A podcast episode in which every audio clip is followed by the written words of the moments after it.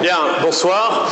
Euh, tout d'abord, je ne sais pas si je mérite vos applaudissements parce que euh, d'être, euh, d'avoir autant de retard, sincèrement, en fin de journée, comme ça, alors que le ciel, enfin le, temps est magnifique dehors, c'est, pas tellement pardonnable. Alors, je ne sais pas si c'est éthique, hein, mais en les cas, bon, je, m'en excuse auprès de vous bien volontiers. Et bah, les embouteillages à Paris, malheureusement, même, même quand il y a des ponts, c'est pas tout à fait ça.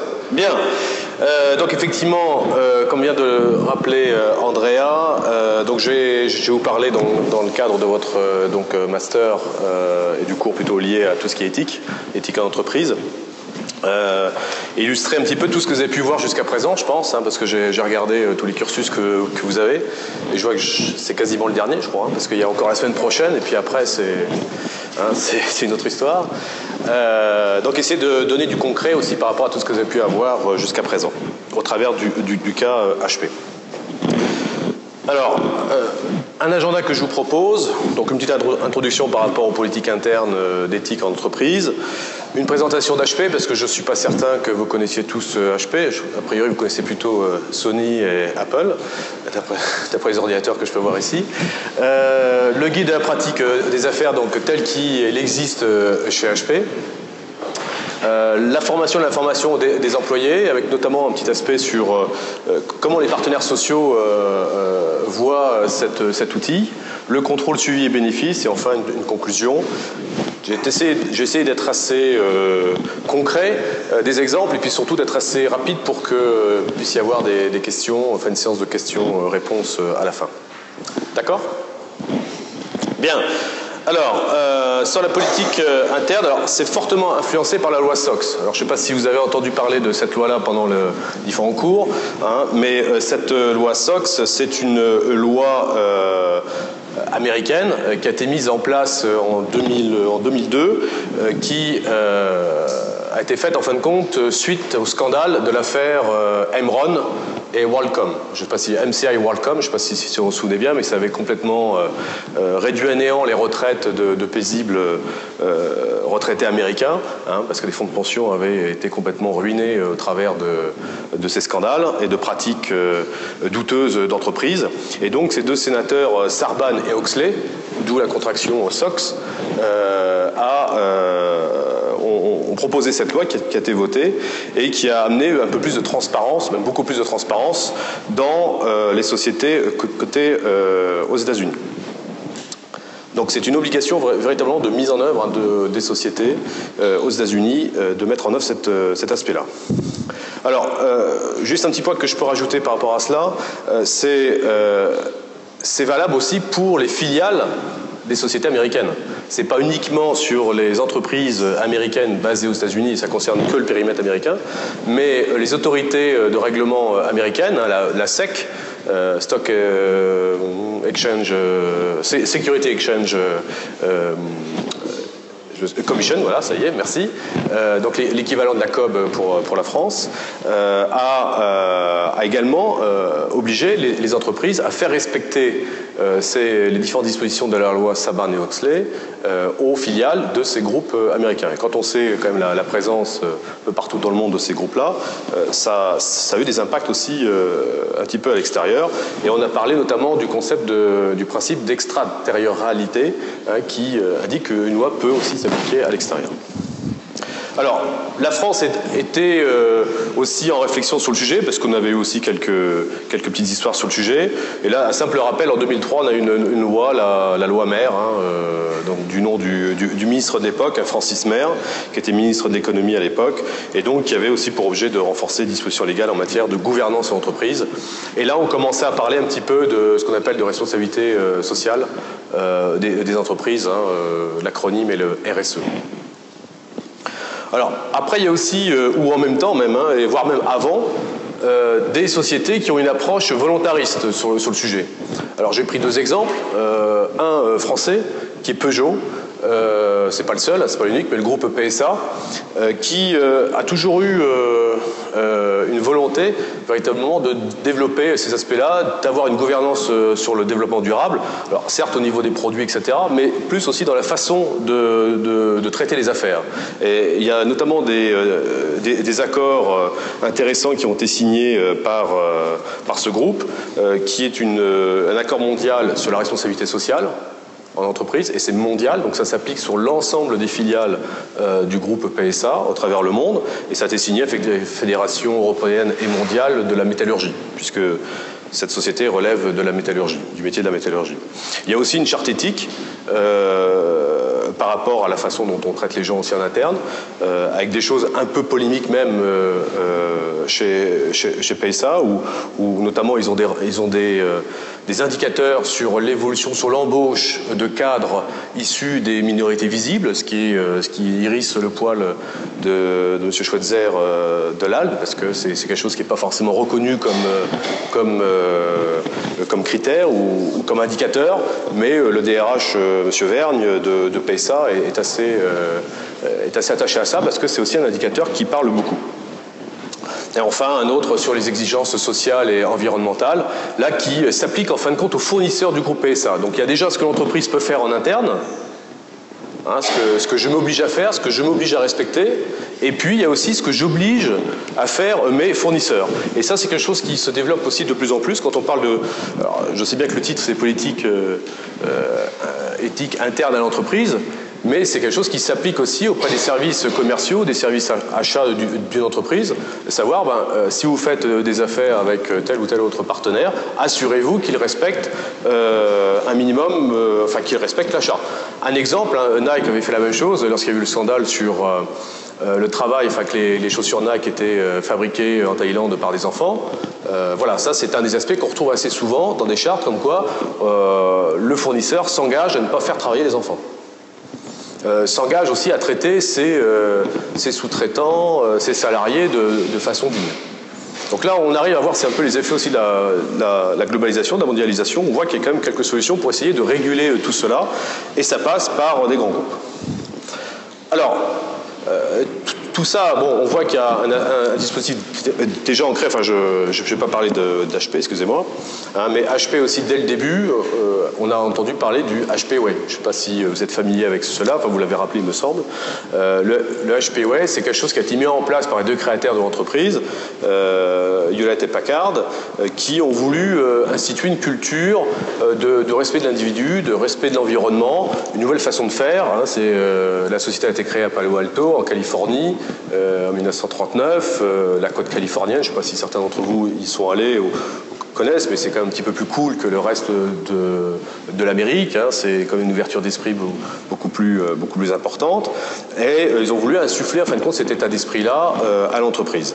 Et donc, très tôt, il y a, eu cette, cette HPWay où on était sur ce qu'on appelle l'open door policy, donc la porte est toujours ouverte, les, liens hiérarchiques, finalement, ils existent, mais on peut s'adresser à n'importe quel niveau, n'importe quand. Euh, tout le monde est un peu euh, basé à la même échelle. Euh, donc, ces choses-là ont été très, très présentes dès le début. Et donc, le, trait commun, en fin de compte, à tout, cela, qu'on euh, mette en place euh, des chartes éthiques liées à la loi SOX, donc un peu euh, par obligation, ou alors parce qu'il y a une réelle volonté interne politique de l'entreprise, stratégique de l'entreprise, mais tout se sent qu'en fin de compte sur les valeurs affichées de l'entreprise. Et ça, on va le voir un petit peu plus avec l'exemple d'HP. Pour PSA, je vous invite à aller consulter le site de PSA. Hein, vous verrez la liste des accords. Il y a, tout un chapitre sur euh, le développement durable, hein, sur la gouvernance du développement durable, et vous aurez euh, donc pas mal d'informations sur le, sujet. D'autres groupes comme Accor, par exemple, a développé également ce type de choses. Alors c'est pas neutre Accor, parce que la DRH, enfin la DGRH de directrice générale des ressources humaines d'Accor, je ne sais pas si, si, vous la connaissez, c'est Cathy Kopp, euh, qui a été la négociatrice en chef euh, de la délégation du, MEDEF euh, lors de la négociation sur la modernisation du, marché du travail, hein, qui aboutit à un accord qu'on peut qualifier d'historique avec les partenaires sociaux. Et d'ailleurs, la loi est en train de passer au Parlement dans ces jours-ci. Alors, on peut s'interroger sur pourquoi faire une charte éthique. Est-ce que c'est parce que c'est une obligation euh, Est-ce qu'on a intérêt à le faire Est-ce que ça fait joli euh, Enfin, quel bénéfice, en fin de compte, peut en retirer euh, une entreprise? Alors, il y a d'abord une question de respectabilité. D'autant plus que lorsque vous êtes leader. Lorsque vous êtes leader, vous êtes sujet à des attaques. On va plutôt aller taper le, grand, le gros important, qui a de la visibilité, euh, qui a des moyens, euh, que euh, le petit, en termes d'impact derrière médiatique, de, de, potentiel de gain derrière.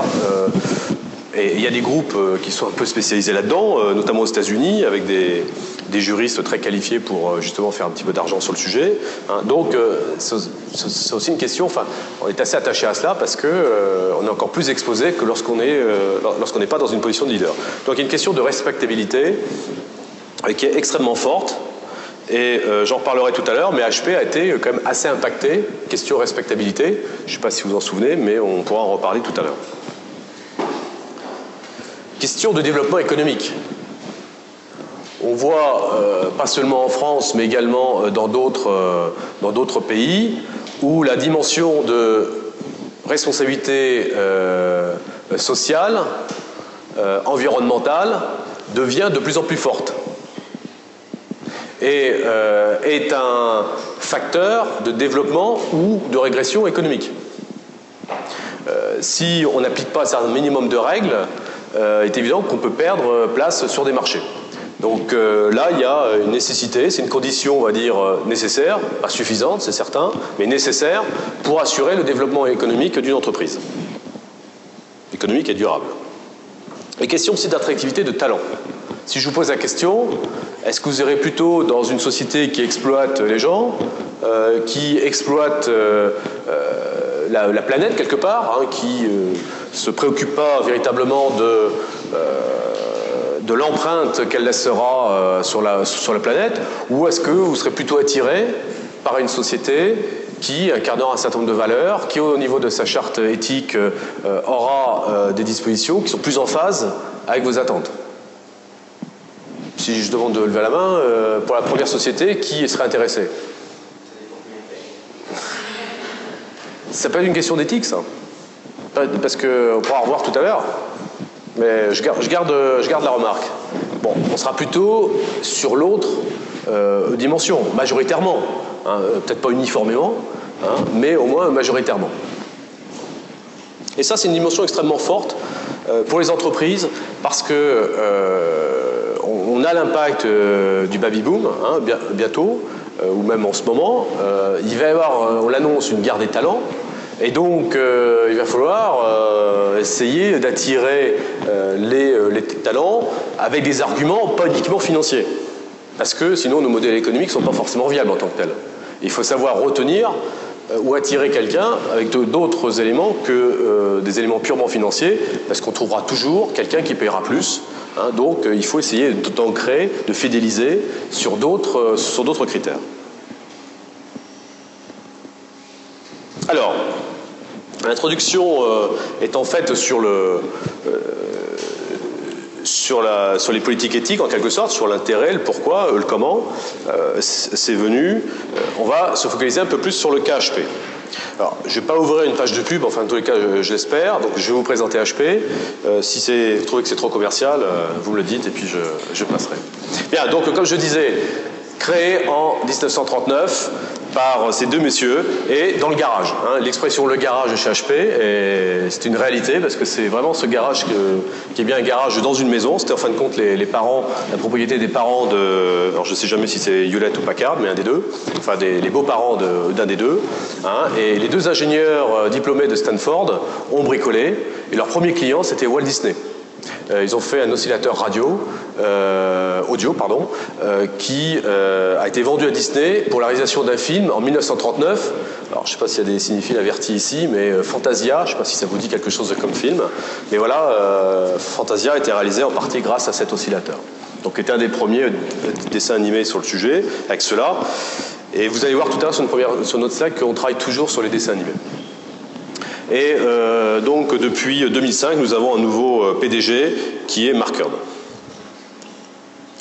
Alors, fois de plus, on a une très longue tradition technologique. Hein. Je ne vais pas euh, aller euh, sur chacun de ces slides. De toute façon, vous les aurez de disponibles, donc euh, vous pourrez regarder un petit plus. Mais on a vraiment accompagné toute l'évolution de l'informatique depuis les années 40 hein, jusqu'à devenir aujourd'hui bah, le, leader mondial de l'informatique hein, devant IBM.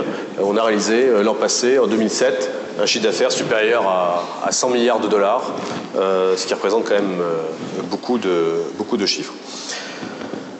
Alors, les technologies HP euh, permettent quoi? Alors, je faisais référence au dessin animé. donc, on a fait Fantasia il y a 70 ans, quasiment.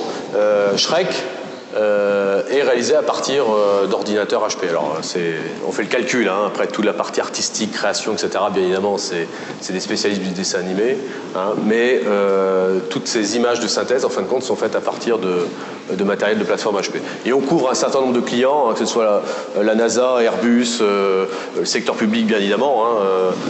pour ceux qui, enfin, je pense pas que vous fassiez des déclarations d'impôts, mais en tout cas pour, vos parents, s'ils le font par Internet, l'application tourne sur des, euh, sur des, euh, sur des matériels HP. Euh, Alors au niveau mondial, et ça c'est aussi, une chose assez importante, justement dans une, dans une démarche éthique. On est présent sur 170 pays. Et dans les 170 pays, on va avoir des pays bon, développés socialement, hein, en Europe principalement, il y a d'autres modèles aussi qui sont assez développés socialement et qu'on connaît assez moins, qui sont assez complexes aussi. On prend la Corée du Sud, par exemple. Hein, hein, il, y a des, structures, des instances représentatives du personnel, etc. Donc euh, c'est assez, assez, complet. Euh, et puis d'autres où euh, c'est plutôt devenir, c'est en construction. on peut prendre des pays de l'Est, par exemple, hein, qui sont en plein boom économique, mais où la, dimension sociale n'est pas encore au même niveau qu'on ce peut trouver en Europe, et sans parler d'autres pays sur plutôt la, partie sud de, la planète. Donc il est important pour que euh, l'ensemble des salariés euh, d'un groupe comme HP, il y ait des pratiques, il y ait, des repères euh, qui, soient, qui, soient similaires. Donc 172 000 employés, on, travaille beaucoup avec des partenaires et des revendeurs, donc quasiment autant. Enfin bon, un certain nombre de choses et, beaucoup de, sommes investies en recherche et investissement. Et ça, ça se traduit par un dépôt en moyenne de 11 brevets par jour on dépose 11 brevets par jour.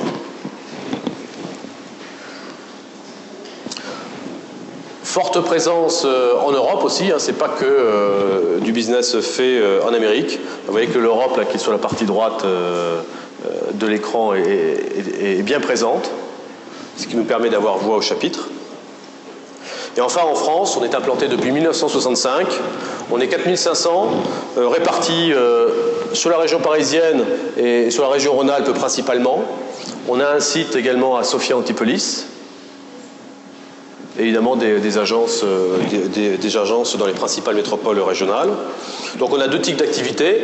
Une activité commerciale qui adresse le marché français, hein, aussi bien le grand public que les grandes entreprises, euh, et également une activité internationale où euh, travaillent au sein de ces entités des, euh, des, salariés dans des équipes internationales. Donc là, j'ai listé un certain nombre d'activités. bon, PSG, c'est pas le club de foot, hein, bien évidemment. C'est toute l'activité, c'est toute l'activité PC, PC portable, où la direction européenne est, basée à Grenoble position de leader sur le marché français. Pareil, je vais assez vite parce que je ne vais pas trop non plus en faire là-dessus. Hein. pour, en fin de compte, plus rester, hein, pour conclure sur l'introduction à HP, sur euh, cet euh, engagement citoyen concret hein, autour euh, de ce triptyque du développement durable qui est l'environnement, le social et l'économique, avec un certain nombre de, politiques tout autour qui gravitent et qui sont autant d'éléments concrets à à l'engagement d'HP dans le développement durable. Et voyez bien que dans le développement durable et l'éthique, il y a des choses, euh, face aux des notions assez proches, à notre sens. Très très proches même. Éthique fait peut-être un peu euh, plus euh, scientifique. Développement durable, ça fait un peu plus marketing quelque part. Hein,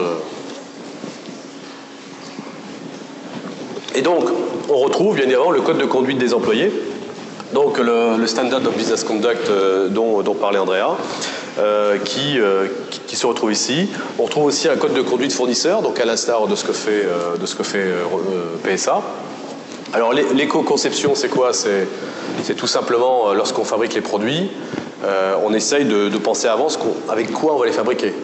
Hein, et, là-dessus, on a un gendarme euh, qui est très présent, qui est crédible, qui est Greenpeace.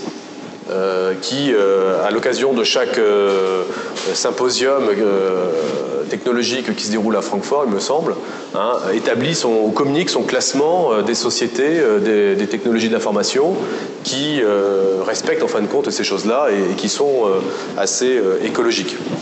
HP n'est pas trop mal placé, même si on a bien évidemment du, euh, des, progrès à faire encore, des efforts à faire euh, en la matière. Et tout ce qui est recyclage également, euh, les cartouches d'impression par exemple, sont des choses, bah, sont des consommables. c'est plein de produits chimiques dedans. et il y, a vraiment besoin de les recycler, parce que ça permet de refabriquer en fin de compte des produits derrière. pour votre information, on euh, enfin on a, recyclé jusqu'à euh, mi-2007 l'équivalent de 500 000 tonnes de, consommables, de récupération de matériel. Et l'objectif euh, qu'on s'est donné d'ici à 2010, c'est d'en faire autant. ce qui est assez colossal comme, comme action. On a une usine en Bavière, en Allemagne, qui est entièrement dédiée en fin de compte au recyclage. Bien. Des questions sur, sur HP, c'est bon? Très bien. Non? Alors, le guide de la pratique des affaires, qui est la traduction française euh, du Standard of Business Conduct.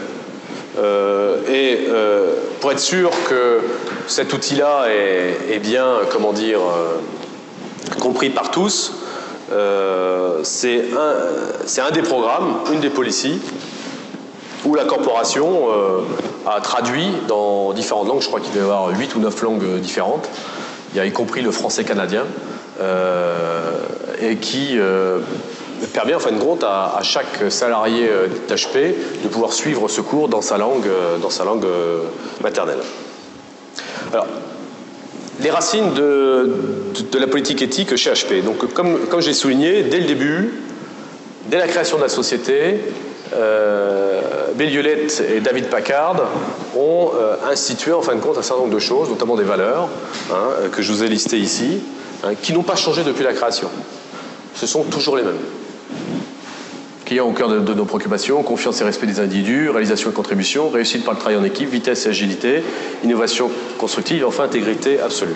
Ce sont des choses qui n'ont pas changé. Hein, qui, euh, et c'est ça qui construit une culture à l'entreprise. Hein. c'est, quand on, a ce type de, repères euh, qui permet bah de, Enfin, on se rattache à cela. Ce sont des, des repères et qui permettent de guider les différentes décisions qui peuvent être prises par l'entreprise Hein, qui sont aussi euh, prises en fonction d'objectifs de l'entreprise qui, là non plus, n'ont pas euh, fondamentalement euh, changé. bénéfices, nous sommes une société de, droit privé, hein, donc détenue par des investisseurs. donc bien évidemment, le bénéfice est important. Sans bénéfice, on ne peut pas rester sur le marché. Il nous faut de la croissance, une position de leader sur le marché, engagement envers les employés pour la redistribution, capacité de leadership. Donc dans leadership, euh, euh, là, on, va au-delà des capacités de management. Hein. le, leadership est encore une qualité supérieure par rapport à une qualité de manager. Euh, il y a un peu plus de, vision chez un leader que chez un manager, qui ne fait que gérer quelque part, alors qu'un leader emmène. Et enfin, citoyenneté du monde. là aussi, un concept qui a été introduit nettement avant les dispositifs de développement durable, dire que voilà, on a, euh, on a affaire, on a une utilité en fin de compte euh, au niveau de la communauté dans laquelle on vit, dans les, communautés dans lesquelles on vit, euh, et on peut, agir en la matière. Alors, ces deux choses-là combinées amènent en fin de compte à faire que ce qu'on veut créer, c'est instaurer un, niveau de confiance. Hein. Et, sur l'éthique, en fin de compte, euh, quand on interroge toutes les sociétés, hein, euh, ce qu'elles recherchent à un moment donné, c'est faites-nous confiance. Et, comme il y a toujours un peu de suspicion par rapport aux entreprises, parce qu'il y a toujours des exemples aussi, d'une part, qui sont là pour rappeler que, bah, comme dans toute composition d'êtres humains, bah, il y a des gens, hein, des deux extrêmes quelque part. Hein. donc on parle de patrons voyous, bah oui, il y en a. Et ça, malheureusement, ça a tendance à vraiment à ternir l'image de tout le, reste de la grande majorité, de l'écrasante majorité du reste des entreprises. Et puis, euh, on peut comprendre aussi que vis-à-vis -vis des grosses structures, à des, comme on appelle des, raisons sociales, hein, des entreprises, on appelle ça aussi des raisons sociales, on a du mal à les matérialiser. Il est important aussi, pour avoir cette confiance, qu'on puisse les illustrer par des choses très concrètes. Et, donc, euh, d'où la mise en place également de ces guides euh, de pratique des affaires qui, au travers d'actions concrètes, d'illustrations très concrètes de comportements, peuvent amener cette confiance. Et la confiance est un critère de, rachat extrêmement, extrêmement important. Euh, il n'y a qu'à voir une société comme un grand distributeur d'électroménager en France, hein, a construit en fin de compte son succès commercial sur le, contrat de confiance. Alors, les, domaines couverts dans, euh, dans le guide de pratique des affaires, alors bien évidemment la confiance, je me répète un peu, le respect, l'intégrité absolue, les clients et une citoyenneté responsable. Donc vous voyez qu'il y a une cohérence avec les valeurs et les objectifs euh, affichés précédemment et les domaines couverts par euh, le guide de pratique des affaires. Donc on a une vue un peu euh, peut-être abstraite hein, sur les valeurs et les objectifs. Et là, au travers de ces cinq domaines couverts, on va rentrer dans du concret. Alors, sur la confiance. Alors, on fait un petit test euh, dit de l'impact médiatique. Alors, si j'ai bien travaillé, ça devrait marcher. Voilà. Euh, et ça, c'est un, petit test qu'on se fait. Et d'ailleurs, vous savez, euh, c'est pas un modèle déposé HP, je pense. on peut s'appliquer sur partout hein, pour, pour, guider quelque chose. quand on a une décision, c'est ou quand on voit quelque chose, quand on est témoin de quelque chose, ou quand on doit faire quelque chose, c'est est-ce que c'est légal ou pas test comme ça. Euh, si c'est non, bah, évidemment, on ne le fait pas. Si on n'est pas sûr, bah, qu'on vérifie. Et là, il y a différentes personnes auprès de qui on peut vérifier. Le manager, un autre manager, euh, adressé aux, différents supports qu'on peut avoir, au bureau euh, d'éthique et conformité, aux, ressources humaines, au département juridique. après, bon, si c'est légal, est-ce que c'est cohérent avec les, valeurs d'HP, avec le code de, de conduite et les politiques internes à HP l'appareil, les systèmes de check. Euh, et ensuite, euh, si ça devait euh, passer dans la presse, est-ce que ce serait plutôt perçu positivement, négativement, favorablement, défavorablement? Ça fait un petit test comme ça pour savoir déjà si, à votre niveau, ce, qu'on peut ce que vous pouvez être amené à faire, à décider, à engager comme action ou à constater comme action, euh, est-ce que ça vaut le coup d'en parler ou pas, ou, de continuer parce qu'il n'y a absolument aucun, euh, aucun souci Et ça, c'est une question de. Ça relève un petit peu de la, confiance. Euh, parce que si on est à ce niveau-là, bah, il n'y a pas de souci. S'il y a des choses qui ne sont pas tout à fait cohérentes avec la politique HP et qu'on le fait quand même, on a potentiellement un problème de confiance. On dit, on dit, on dit quelque chose, on fait l'inverse. Bon, voilà, ça, bon, ça c'est un petit test. théoriquement, c'est de revenir, si j'arrive à retrouver ma souris. Voilà. Magique. Donc, euh, donc les décisions prises aussi donc, euh, fondées sur l'éthique. Une réaction s'y dérive. Hein, ça, ça fait référence à quoi notamment? Et ça, le droit, le droit français le, reconnaît parfaitement hein, sur les aspects euh, éthiques. C'est je suis comptable, je constate que euh, mon patron me demande de passer des écritures, des opérations comptables euh, qui reviennent à faire euh, de, l'abus de biens sociaux. Si je laisse faire, je suis même juridiquement responsable aujourd'hui. Donc si je vois cette dérive-là, je dois lever la main. Je dois le remonter. Alors évidemment, si c'est mon patron qui, le fait, peut très bien aller voir les autorités judiciaires compétentes Hein. mais euh, c'est l'idée qu'il y a derrière cette réaction si, euh, dérive. Parce que ce qui, s'est passé dans l'affaire Enron, c'est qu'il y a des financiers qui ont dû voir des choses, mais comme il n'y avait pas de mécanisme protecteur euh, tel qu'il peut y en avoir en France, par exemple, à l'époque, bah, ils n'ont rien pu dire, parce que sinon ils perdaient leur job. Et c'est rien. enfin, coopération dans le cadre des investigations. Autre exemple, donc, euh, j'ai fait euh, très rapidement référence euh, tout à l'heure, il y a à peu près 18 mois, HP a été au cœur d'un scandale important au sujet des fuites qu'il y avait dans son conseil d'administration. et donc, le, président du conseil, enfin la présidente à l'époque du conseil d'administration a, souhaité y mettre fin, a engagé un détective privé. Jusque-là, bon, pas grand-chose à dire. Euh, si ce n'est que le détective, alors, détective privé a bien trouvé euh, d'où venaient les fuites, etc. Donc de ce côté-là, il y a eu un résultat. Mais quand on a regardé, et Dieu sait si euh, la, presse américaine là-dessus est, douée pour les investigations, on s'est aperçu que les méthodes utilisées par le détective étaient absolument hors de contrôle et en tout cas pas en ligne avec le code d'éthique. Et là, il y a eu un scandale, il y a, il y a eu l'espionnage, des journalistes ont été espionnés, des gens ont été mis sous écoute. Chose gravissime aux États-Unis, des numéros de sécurité sociale ont été euh, dévoilés. Hein. Euh, avec un numéro de sécurité sociale aux États-Unis, vous pouvez quasiment tout faire. Hein. c'est très important. Donc il y a des choses quand même qui ont été euh, graves et donc qui ont entraîné des actions en justice. Et même notre PDG a été convoqué devant une commission au Sénat américain donc ce qui n'est quand même pas une, hein, une commission d'enquête, ce qui n'est quand même pas une, mince affaire. Euh, donc euh, ce qui s'est passé, la présidente du, euh, du conseil d'administration a été débarquée, la directrice juridique d'HP a été débarquée, il y a eu deux, trois étages en dessous qui ont été débarqués, donc il y a eu une réaction assez forte et enfin coopération dans le cadre des investigations totales où auprès du, procureur euh, de l'État de Californie, euh, les livres étaient ouverts pour euh, justement trouver là où il n'y avait pas eu les bons niveaux de contrôle et là où les gens avaient laissé faire. C'est pour ça que la confiance, on est d'autant plus aujourd'hui strict sur le sujet qu'ayant expérimenté cette, cette situation-là, on est encore plus strict sur le sujet. Alors, le, respect. Bon, respect des droits de l'homme. Alors, ça peut faire un peu drôle lorsqu'on est en, Europe, une fois de plus. Bon, maintenant, souvenez-vous, on opère sur 70 pays.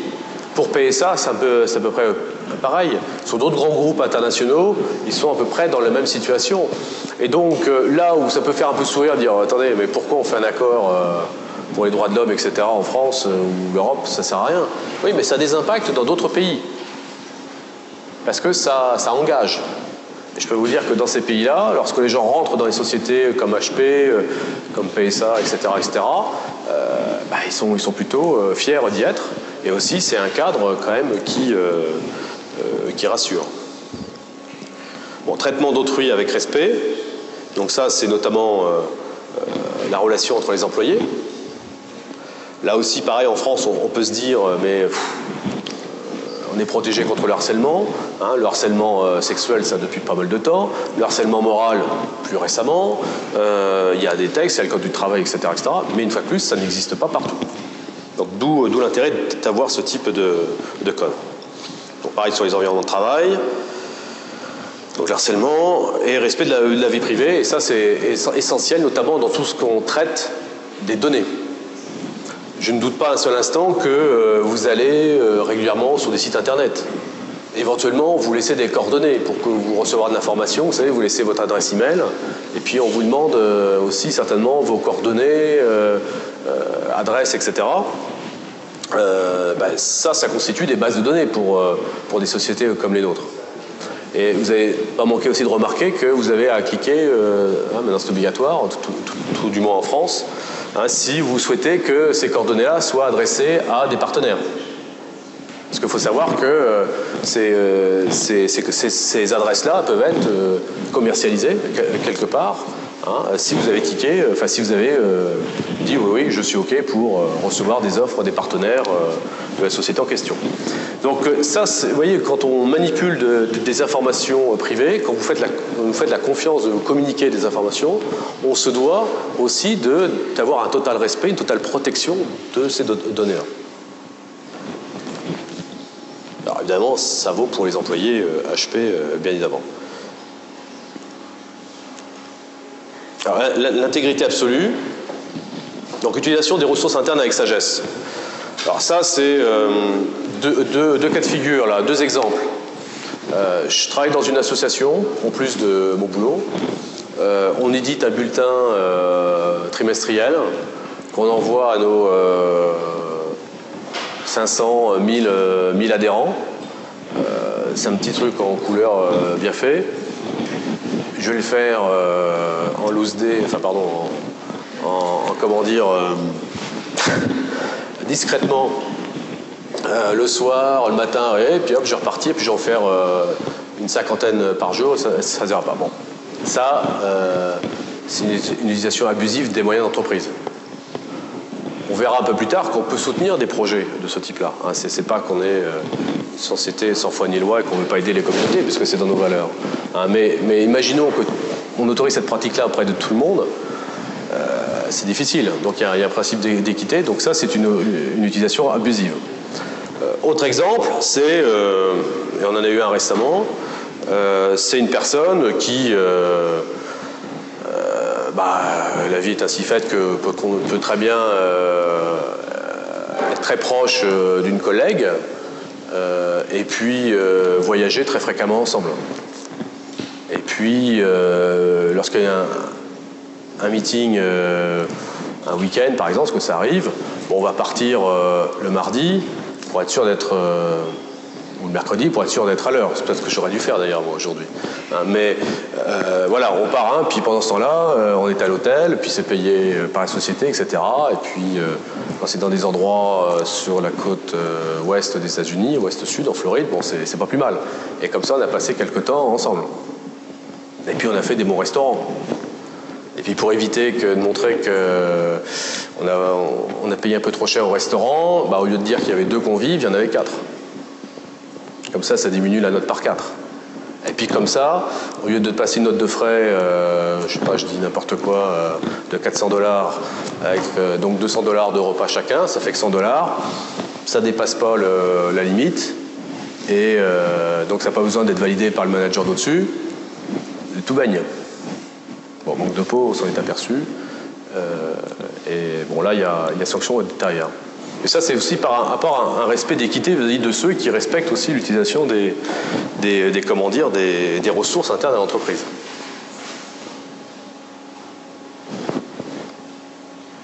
Alors, documentation précise de toutes nos opérations. Ça, c'est important euh, lorsqu'on répond à des appels d'offres. Regardez ce qui se passe avec euh, avec, bon, je ne connais pas bien euh, l'histoire, mais on peut imaginer que euh, sur euh, Airbus a gagné un énorme contrat avec l'armée américaine pour, je crois, fournir des, des avions ravitailleurs. C'est la première fois qu'Airbus remporte un tel contrat vis-à-vis de Boeing, avec l'armée américaine. Vous imaginez Et là, il y a des plaintes qui sont posées par, par Boeing. Ben, il y a intérêt à ce que le dossier d'Airbus, tout soit bien documenté. Pour que dans le cas des investigations, on montre que tout a été fait dans les règles de l'art.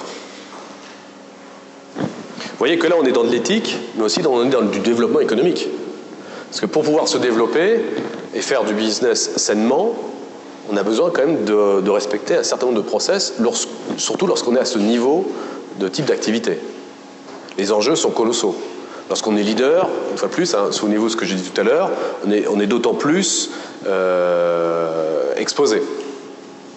Donc on se doit d'être d'autant plus strict par rapport et discipliné par rapport à ces choses-là. Alors, l'évitement des, conflits, euh, des conflits d'intérêts. Pareil, un exemple. Un salarié nous a rejoint euh, il y a quelque temps. Il avait des parts dans une société qui est un partenaire potentiel, on va dire un, coopétiteur euh, d'HP. Alors compétiteur, hein, c'est euh, quelqu'un qui est concurrent par moment et puis euh, avec lequel on, coopère par, d'autres moments. Conformément à nos règles, on dit, bon, déjà, il, faut nous en parler. Bon, il nous en a parlé pour qu'on étudie le cas, parce qu'on ne va pas être non plus, s'il a une action, on ne va pas non plus, euh, une part ridicule dedans, on va pas non plus lui demander de, tout, vendre. ça peut être intéressant aussi de partager ce type d'expérience pour lui dans le cadre de son développement. Euh, l'acquisition d'autres compétences. En revanche, dans le cas présent, il y avait quand même un niveau euh, de, part qui était quand même significatif, avec euh, possibilité d'influence quant aux décisions. Et la personne était chez nous sur un business en, lien assez étroit avec euh, cette activité-là. Donc à un moment donné, on lui a demandé de choisir pour ne pas être dans une situation de conflit d'intérêts qui, euh, savez, un peu comme des, les, albums de, Tintin et Milou, où il y a Milou, il ne sait pas trop quoi choisir entre le diable et l'ange. Hein. Euh, la décision, il ne sait pas entre ce qui est bien, ce qui n'est pas bien de faire, etc. Bon, bah là, c'est à peu près la même chose. Et donc, nous, on veut éviter que le salarié soit dans cette situation-là. Donc, on lui dit avant pour qu'on n'ait pas à traiter après cette situation-là. Mieux vaut prévenir que guérir. Alors, les offres et acceptation de cadeaux, invitations raisonnables et justifiées. Ça, ça, veut dire quoi? Aussi concret. Euh, J'aime bien que quand il y a un grand événement sportif, euh, hein, on parle souvent des, des, sponsors. Les sponsors, euh, dans les grands stades, etc., ils achètent, euh, il n'y a quasiment plus de place pour, le, pour les gens comme vous, comme moi. Quand on en acheter, y aller en famille parce que c'est acheté principalement par des sponsors. Donc sponsors sont des sociétés, en fin de compte, hein, qui achètent des packages, des places et qui invitent des clients. Alors là, il faut, il faut être attention, il faut que ce soit raisonnable et justifié. Il euh, faut que ce soit aussi dans le bon timing. On ne va pas inviter un client euh, lorsqu'on est dans, je sais pas, une finale de Coupe du Monde, par exemple, de quel que soit le sport, aux Jeux Olympiques ou que sais-je, euh, alors qu'on est en pleine procédure d'appel d'offres. Alors, faut pas non plus être dans le cible, on ne fait plus rien, on n'invite plus rien, on fait plus rien. Hein, on peut très bien, on est quand même dans une, dans une société où, enfin société au sens large, hein, euh, entreprise, mais on a des relations euh, entre individus, hein, euh, où la convivialité a sa place, et on peut très bien, dans une relation de partenariat, quand même se recevoir, s'inviter, mais il faut que ce soit raisonnable et justifié. On ne va pas inviter quelqu'un avec lequel on fait absolument aucun business, et de façon récurrente. Ça arrive. Tout comme les cadeaux peut euh, accepter, euh, euh, enfin et encore nous on nous en donne pas beaucoup, mais vis-à-vis de, partenaires, ça peut être une tradition d'en offrir, mais il faut que ce soit raisonnable. C'est la boîte de chocolat et encore, et c'est tout. Il ne faut pas que ce soit la corbeille de chez Fauchon ou que sais-je. ça, ça n'a pas lieu chez nous. Et même aux États-Unis, il y a interdiction de faire des cadeaux à quel qu'il soit, quelque valeur que ce soit, à des, euh, fonctionnaires. Ça c'est clair.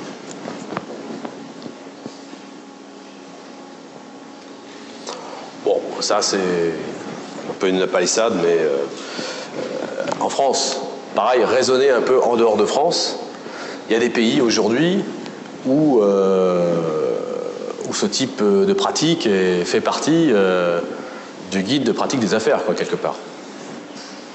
Et, c'est pas simple, c'est pas simple parce que justement on a des, des, notamment dans des pays en voie de développement, on a un gros potentiel euh, où on, a un peu un choc de culture, où il y a des pratiques, je dirais pas ancestrales en la matière, mais qui se confrontent par, rapport à des politiques internes, à des politiques internes. Alors pareil, je ne citerai pas de pays euh, particuliers, mais bon, je pense que vous les connaissez. Euh, euh, parce que ça se passe dans, le milieu économique, dans le milieu politique, etc. Et, ça, je pense qu'on contribue aussi, les sociétés comme les nôtres peuvent contribuer au travers de ce type de, de, charte, parce qu'une fois de plus, on a les mêmes euh, à peu près euh, dans toutes les grandes sociétés, hein, on contribue à apporter un peu un, assainissement des affaires. Bon, produits et pratiques commerciales conformes. Alors, pour les clients, je, vais, passer aussi assez vite ici parce qu'il y a des choses qui sont euh, assez. Euh, euh, bon, qui s'expliquent d'elles-mêmes.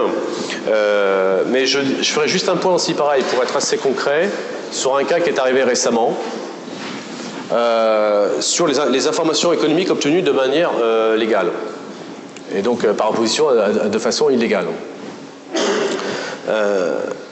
on a, euh, enfin c'est un autre constructeur informatique, un grand constructeur informatique, qui a, fait l'objet d'une suspension, euh, bon temporaire, depuis c'est rentré dans l'ordre, mais aux États-Unis qui a fait euh, l'objet d'une suspension d'accès au marché public américain.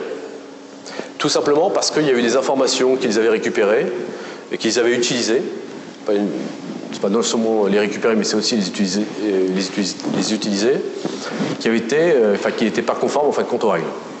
Grosso modo, euh, ils avaient récupéré personnes du, enfin, du, client, leur avez donné accès à des informations.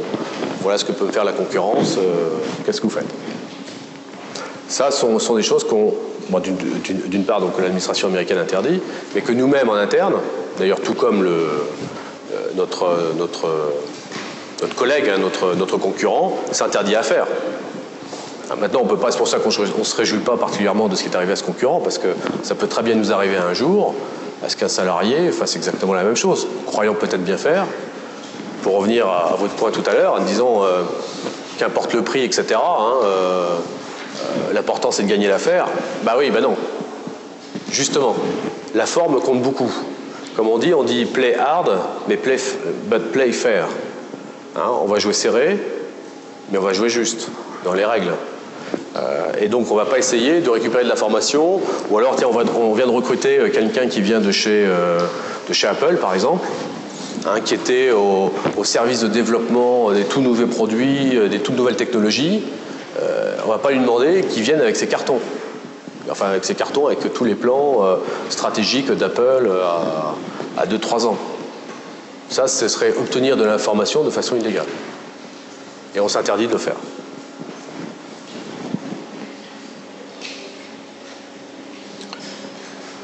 Enfin, sur la citoyenneté responsable, bon, j'en ai parlé tout à l'heure avec ce qu'on pouvait faire sur les, la récupération, le, retraitement. Euh, je pense que, bon, j'avais déjà donné quelques exemples euh, euh, concrets par rapport à cela, et c'est là où on va voir l'honnêteté aussi vis-à-vis des investisseurs, des investisseurs et des médias. quand, on quand on annonce des chiffres, etc., on se doit de les, respecter parce que, une fois de plus, on est une société cotée, des gens investissent de l'argent. Euh,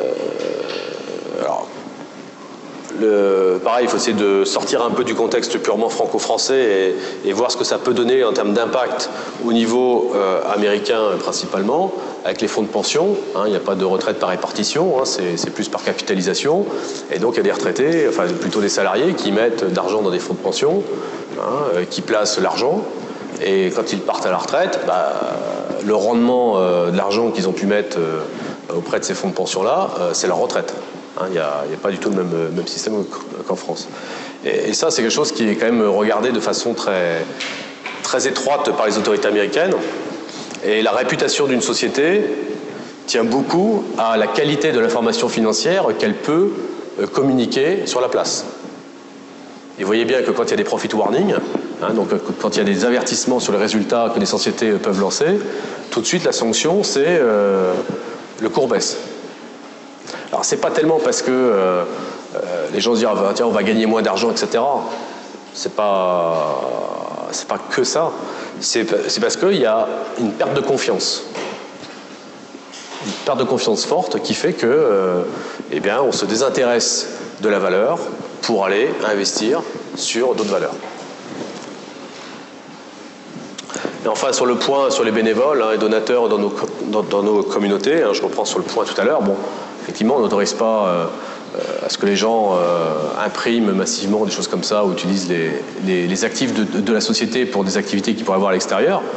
Mais on a des programmes en interne qui permettent aux salariés de participer ou de faire participer leurs, associations à des programmes de, dons euh, de matériel, de participation de THP au travers de la fondation ou d'autres choses donc, qui, euh, permettent de remplir notre, notre rôle de citoyenneté, notre objectif de citoyenneté responsable.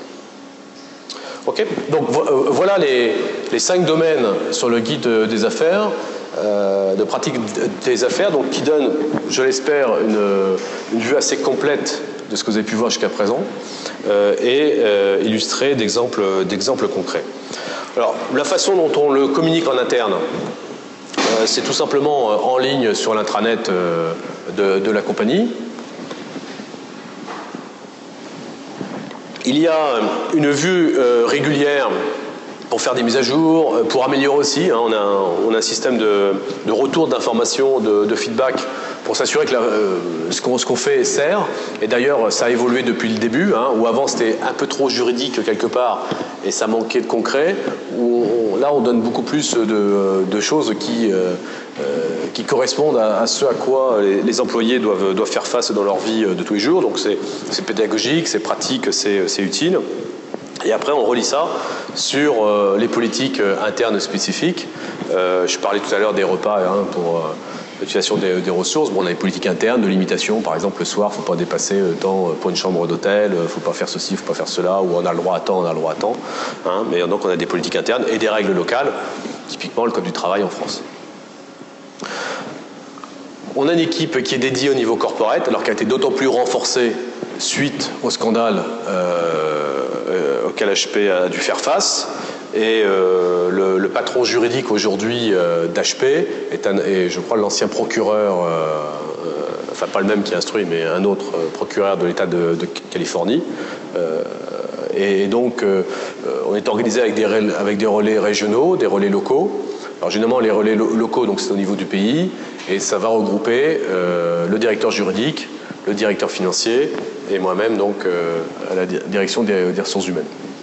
Néanmoins, le management et les cadres dirigeants sont très fortement sensibilisés, mobilisés par rapport à cela. C'est-à-dire qu'ils doivent être parfaitement euh, informés, quelque part compétents, pour pouvoir répondre aux questions, aux interrogations que pourraient avoir leurs employés quand, ils font face à une situation. Et souvenez-vous le test de l'impact hein, médiatique, voilà, euh, je ne suis pas sûr, je fais une vérification, je vais voir mon manager. Il faut, si mon manager, surtout à certains niveaux, hein, c'est pour ça que je mettais les cadres dirigeants, donc c'est à partir de ce qu'on appelle exécutive, donc les niveaux, directeurs, vice-président et au-dessus, hein, euh, ils se doivent d'être parfaitement euh, à même de, répondre à ces, questions-là. Enfin, on a des cellules d'investigation en cas de saisine, donc il y a, un, cadre, cadre, formel euh, qui permet bien, évidemment de de regarder, d'investiguer les, différents cas qui, nous sont remontés. Je montrerai euh, comment ils peuvent être remontés euh, euh, un peu plus tard. bien évidemment, ça se fait dans le respect des lois et d'autres chartes éthiques, hein, sur la confidentialité, etc. Mais on est amené à, conduire des, des, comment dire, des, des réunions avec les, salariés concernés, impliqués, pour bah, se faire une idée, pour apprécier la, situation et le tout en, totale objectivité.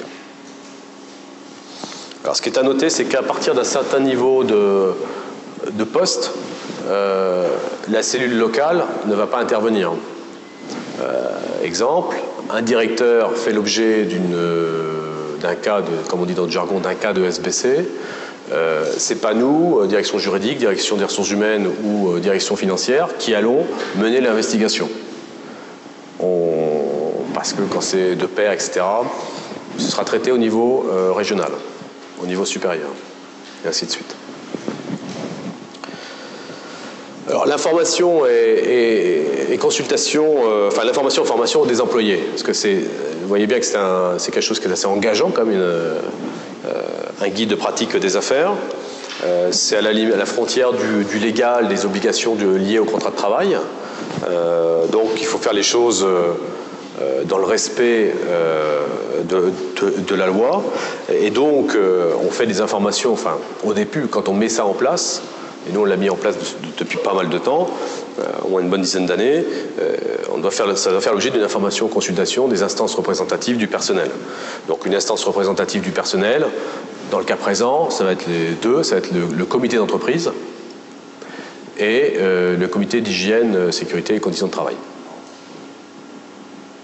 Et c'est souvent un sujet délicat. En France, tout particulièrement. En Allemagne aussi. Mais c'est souvent des, sujets très délicats parce que notamment la, disposition de la ligne éthique euh, est souvent vue comme étant un outil de dénonciation. Et notre histoire, pas si éloignée de ça, montre euh, toutes les dérives qu'il y a pu y avoir avec les dénonciations. Et ça, ça a toujours une, et les militants syndicaux ont été assez fortement, enfin ont été euh, les victimes en quelque sorte, euh, en étant anciens, euh, de ce type de, comportement. Donc c'est pour ça qu'il y a une très forte sensibilité par rapport à cela.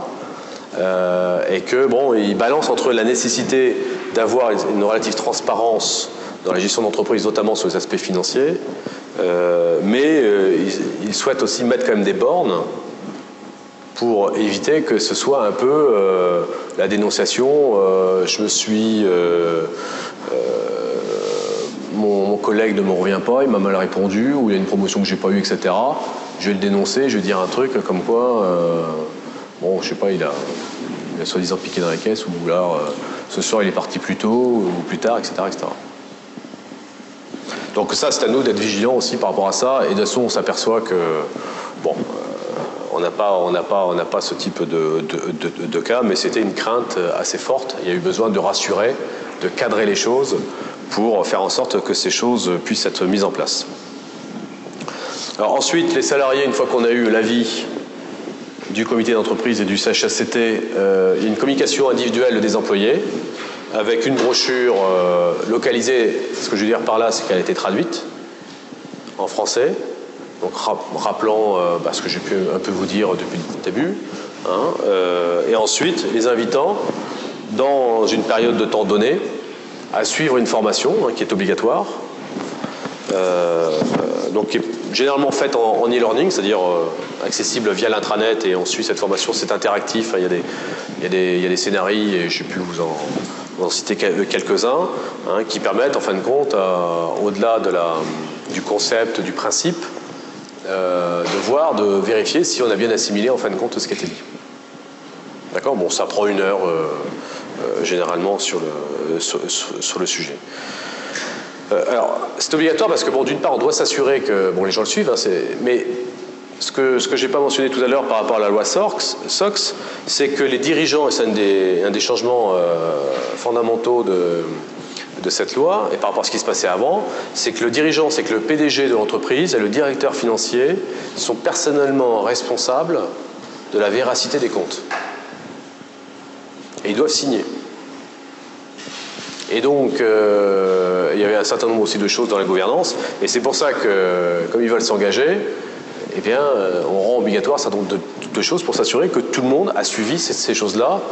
Et, un peu comme lorsque vous allez aux États-Unis, vous devez euh, remplir un certain nombre de choses, comme quoi vous déclarez que vous n'êtes pas drogué, que vous n'avez jamais été arrêté, vous n'avez pas fait l'objet d'expulsion, etc. Enfin, je ne sais pas si certains d'entre vous y sont allés. Mais dès lors que vous avez déclaré euh, les choses comme quoi vous êtes au courant, bah, si vous faites, vous êtes déjà plutôt coupable. Quoi.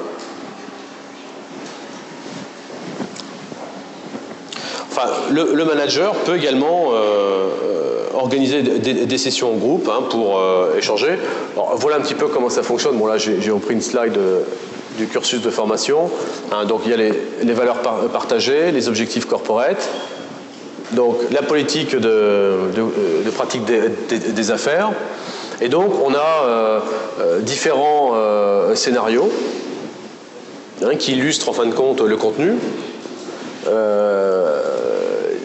les, choses essentielles à, bien retenir donc pour bien comprendre les choses. Il y a accès à des Q&A, à des questions-réponses, et des choses aussi qui sont assez importantes, qu'il faut vraiment euh, retenir. Et tout ça est, interactif, et donc permet aux gens vraiment de, naviguer euh, sur le sujet et de s'y retrouver. Et après, on renvoie sur des policiers euh, internes, enfin sur des politiques internes, notes de service, etc., qui peuvent exister.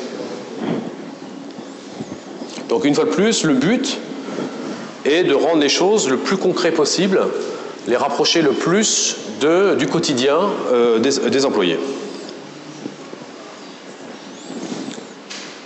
Et enfin, on, fait des, informations régulières sur le sujet, euh, parce que c'est important aussi de voir que pour nous, c'est quelque chose que, que l'on suit. Alors, encore deux slides, il me semble. Pour la saisine, on a un bureau d'éthique et conformité, donc ça contact confidentiel. Euh, l'anonyme, euh, c'est sûr que c'est quelque chose qu'on ne, tient pas compte. Euh, il y a 15 jours, j'ai reçu une lettre anonyme me donnant le, nom d'un salarié qui, je ne sais plus ce qu'il faisait d'ailleurs, enfin bon, une écriture, vous savez, très, très nerveuse, etc. Bon, ça, c'est directement la poubelle. Parce que ce côté anonyme de, délation, de dénonciation, euh, vraiment, ça n'a aucun intérêt euh, en ce qui nous concerne. Et, donc, on n'y traite pas plus d'attention que cela. Donc, une fois que euh, le bureau a été saisi, donc soit par téléphone, par mail ou par courrier, on lance l'investigation et qui fait l'objet de, reporting, de, de rapports, histoire de voir ce qu'il y en est. Alors, après, il peut s'avérer qu'il ne s'est rien passé du tout. Hein, que le salarié, ce qu'on pouvait, enfin ce que quelqu'un avait pu penser, bah, c'est pas du tout exact. Et donc dans ce cas-là, bah, c'est parfait. Ou alors il y a, matière A. Et, lorsqu'il y a matière A, bah, là quelque part, on va lancer une procédure qui est liée au droit local. Et pour la France, on va s'appuyer sur le droit du travail, sur le règlement intérieur. Et si ça peut aller jusqu'à un licenciement, ben, on va déclencher une procédure euh, d'entretien préalable pouvant conduire à un licenciement, hein, et en respectant toute cette procédure. Donc, euh, ce que peut faire le bureau éthique, etc., ne vient pas en substitution des procédures légales euh, en vigueur dans tel ou tel pays. Ça ne se substitue pas. Ce qui est d'ailleurs de temps en temps un peu délicat parce qu'on peut avoir très bien, euh, dans le cadre d'une investigation, où la recommandation est de mettre fin au contrat de travail.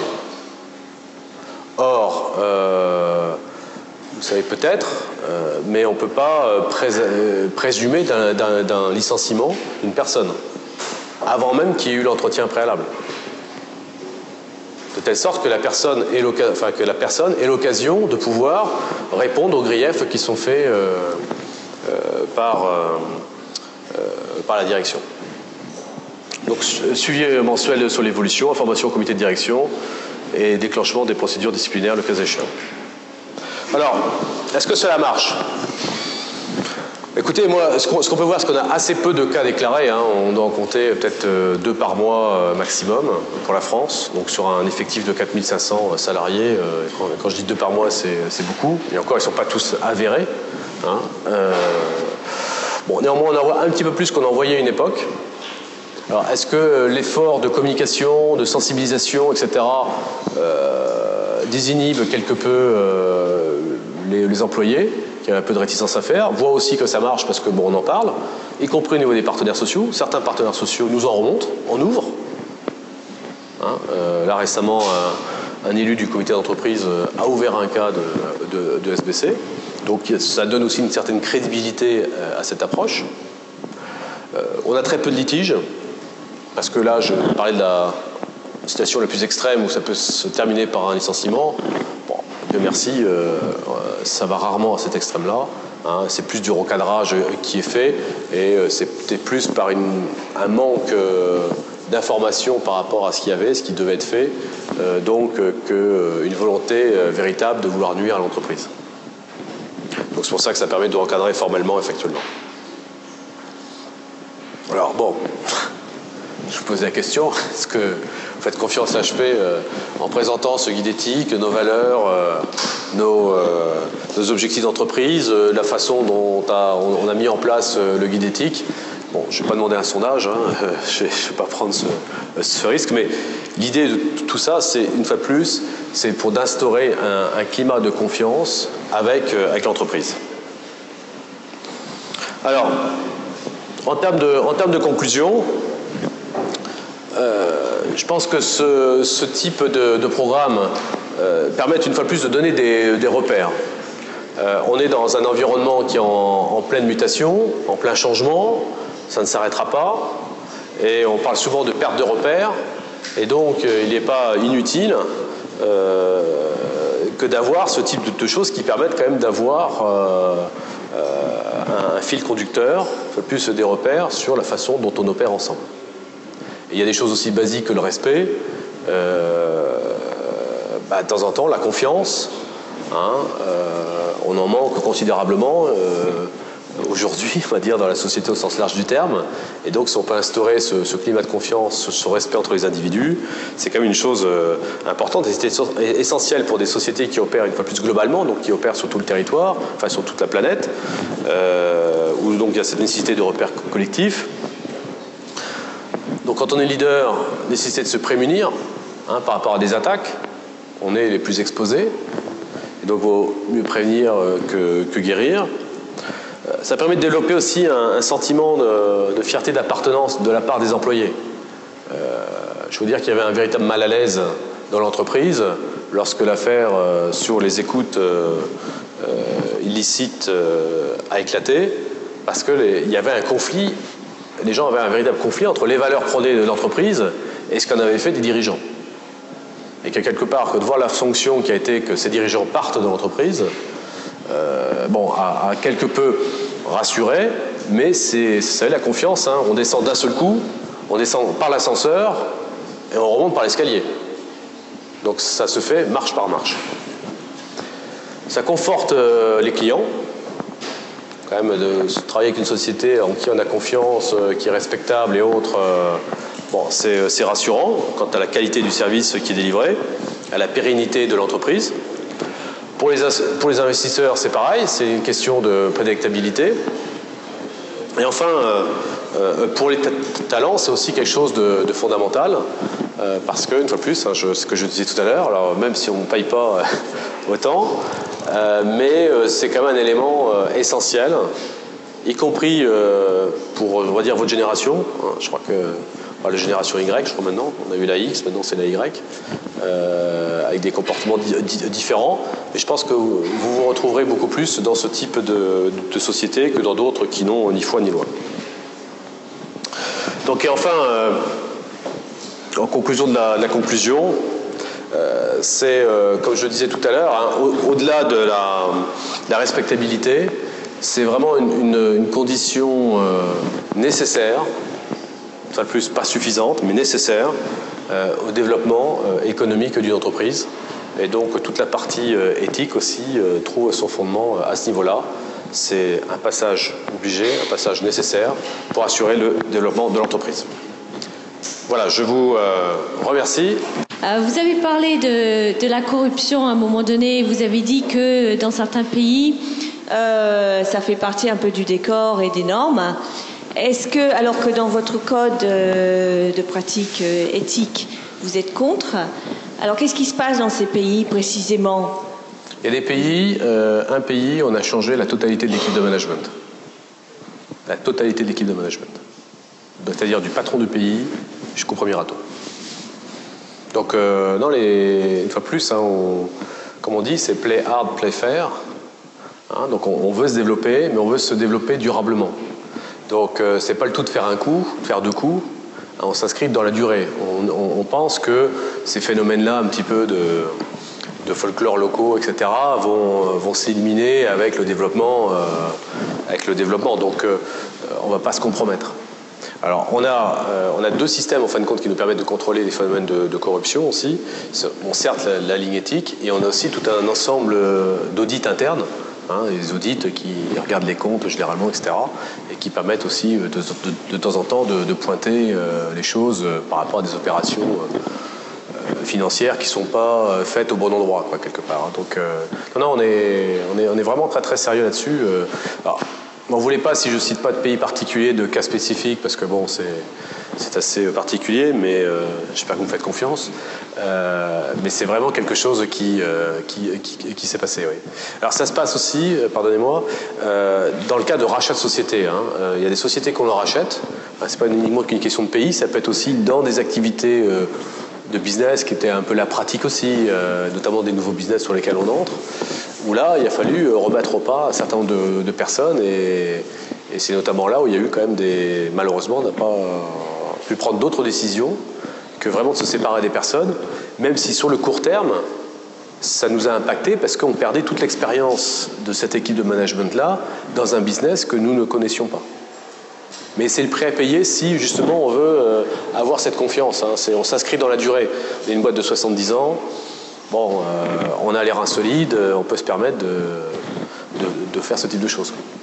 Mais dans certains pays, en fait, c'est pas seulement le comportement de vos managers, mais c'est le comportement des clients qui demandent du bac chiche ou la douane ou des choses comme ça. Alors, est-ce que c'est pas handicapant finalement? Bah, Ça peut être handicapant dans un premier temps, mais vous savez, dans ces pays-là, généralement, il y a des tels taux de croissance que on peut quand même se focaliser sur euh, du business sain, hein, sans avoir recours à des choses euh, attendez, je suis pas en train de non plus dire, on ne fait pas trop plus, non plus d'illusions, euh, on n'arrête pas tout, etc. Hein, mais vraiment, c'est quelque chose que l'on on met beaucoup d'efforts là-dessus. Beaucoup, beaucoup, beaucoup d'efforts. Je donnerai peut-être une petite information, notamment sur l'Europe de l'Est, qui, est un, qui est un marché vraiment en pleine croissance, plein taux d'équipement, que ce soit pour l'entreprise que pour les consommateurs, hein, parce que le niveau de vie est en train d'augmenter significativement dans ces pays-là, de par l'arrivée justement de sociétés comme, comme les nôtres. Et donc ça s'équipe aussi bien auprès du, grand public, hein, des consommateurs, que des entreprises. Alors euh, justement par rapport à la mise en place de cette éthique, est-ce que vous vous sentez pas lésé par rapport aux autres entreprises qui eux ne prennent, enfin se soucient pas du tout de ça et euh, justement jouent là-dessus sur euh, sur bah, les bacs chiches, etc. Et aussi en termes de coûts, est-ce que ça coûte cher de faire tout ça? Enfin, Ce qu'on sait, c'est que ça coûte cher de ne pas le faire. Je donne un exemple. Euh, dans le cadre du scandale euh, des écoutes, euh, vous savez, comme ça se passe souvent aux États-Unis, on vous met au tribunal et ça va rarement jusqu'au bout parce que vous trouvez un deal. Hein, c'est la logique de la négo et de la transaction. je crois que ça coûtait. je ne vais pas dire de chiffres parce que je... l'amplitude est de 1 à 10, donc entre les deux chiffres. mais si, si, mais je pense que ça a dû coûter quelque chose comme une centaine de millions de dollars. D'accord? Pour euh, les écoutes, indemniser tel journaliste, blablabla et autres. Euh, L'État de Californie parce que c'était porté euh, partie civile. voilà. Donc ça, on sait déjà combien ça coûte d'être pris quelque part et d'avoir une faute. de là à générer 115 millions de dollars de profit, parce que ça c'est du profit net, hein, quand vous payez une amende, c'est de l'argent de poche, comme vous voyez moi, c'est de l'argent de poche qu'on sort, voilà. Hein, bah, trouver 115 millions de profit, le chiffre d'affaires correspondant, il faut aller le chercher. Hein. Donc, euh, pour ça, non, ça, vaut pas la enfin, le jeu n'en vaut pas la chandelle. Alors, ça, c'est au niveau de l'entreprise. Après, au niveau de l'individu, euh, pour faire mon quota, euh, pour toucher la super prime, etc., tiens, peut-être le faire. Ah non, justement, il ne faut pas le faire. Tout, est question d'échelle et d'impact, effectivement, la question est bonne, hein, parce que c'est. Mais au niveau de l'entreprise, non, c'est on, est résolument euh, décidé à faire en sorte que les choses soient, respectées. Je, pense que l'exposé a été très convaincant sur euh, euh, l'intérêt de l'entreprise. On a bien compris l'intérêt de l'entreprise d'avoir un code éthique et de le respecter. Mais j'ai juste posé la question qu'on avait, dont on avait parlé lors de notre entretien. Est-ce que vous pouvez nous expliquer l'intérêt pour le salarié? Je veux dire, un salarié qui dans un grand groupe comme HP est plutôt malin, euh, donc euh, il va arranger ses affaires. Si c'est ni vu ni connu, euh, quel est son intérêt lui S'il arrive à avoir un comportement qui n'est pas éthique et qui est dans son intérêt et qu'il n'est pas découvert, ou qui pense qu'il ne va pas être découvert, quel est, quel est en fait l'intérêt du, salarié ah bah. à, respecter ce, je pense code? que, Je pense que là, quand même, la, majorité des salariés, l'écrasante majorité des salariés, est dans un état d'esprit, je vais plutôt les faire, faire les choses correctement. Donc euh, lui, il, a plutôt, il est plutôt intéressé par voir que l'entreprise met en place un certain nombre de dispositifs garantissant qu'il n'est pas un peu le dadon de la farce. Hein, c'est-à-dire que moi, je, comme une fois de plus, la grande majorité des gens, hein, je respecte la règle parce que je suis fait comme ça, je sais qu'il y a une norme, etc., et que je, respecte. Euh, maintenant, je serais mal à l'aise si l'entreprise laissait faire mon collègue qui, lui, en a rien à faire. Ça, c'est un premier point. Deuxième point, euh, j'insiste sur le, côté fierté d'appartenance. On sera plus fier d'appartenir à une société qui démontre un certain nombre de choses. Hein. quand on voit sur l'environnement ce qu'on fait, la problématique que c'est fait, bah, j'aime bien en parler avec mes enfants, euh, alors que si on n'avait rien à faire, on mettait tout ça à la benne, sans s'en préoccuper. Euh, on ne peut pas être insensible à des thématiques que l'on traite dans le cadre de ce type de programme. Voyez, je pense que l'écrasante majorité des gens, quand même, est plutôt dans une relative norme qui est de, du respect de la règle et autres. Hein. Donc, euh, Vous avez parlé de l'évolution aussi. Pardon? Vous avez parlé de l'évolution aussi des, euh, des individus en disant qu'ils avaient intérêt de respecter les, euh, le, code parce que sinon ils n'avaient aucune chance d'évoluer ah bah c'est, c'est clair que, oui, ça c'est si on n'incarne pas les règles, enfin je pense notamment pour les managers, après, pour un contributeur individuel, il n'a pas besoin d'être dans une totale exemplarité, mais quand un manager qui lui en plus doit incarner cela parce que les gens de son équipe vont le regarder et vont euh, caler leur comportement sur ce que fait le leader, euh, le, leader a encore plus de nécessité d'être euh, irréprochable. Ça c'est clair. Donc son intérêt c'est aussi en termes d'évolutivité dans l'entreprise, vraiment de complètement s'imprégner de ce type de choses.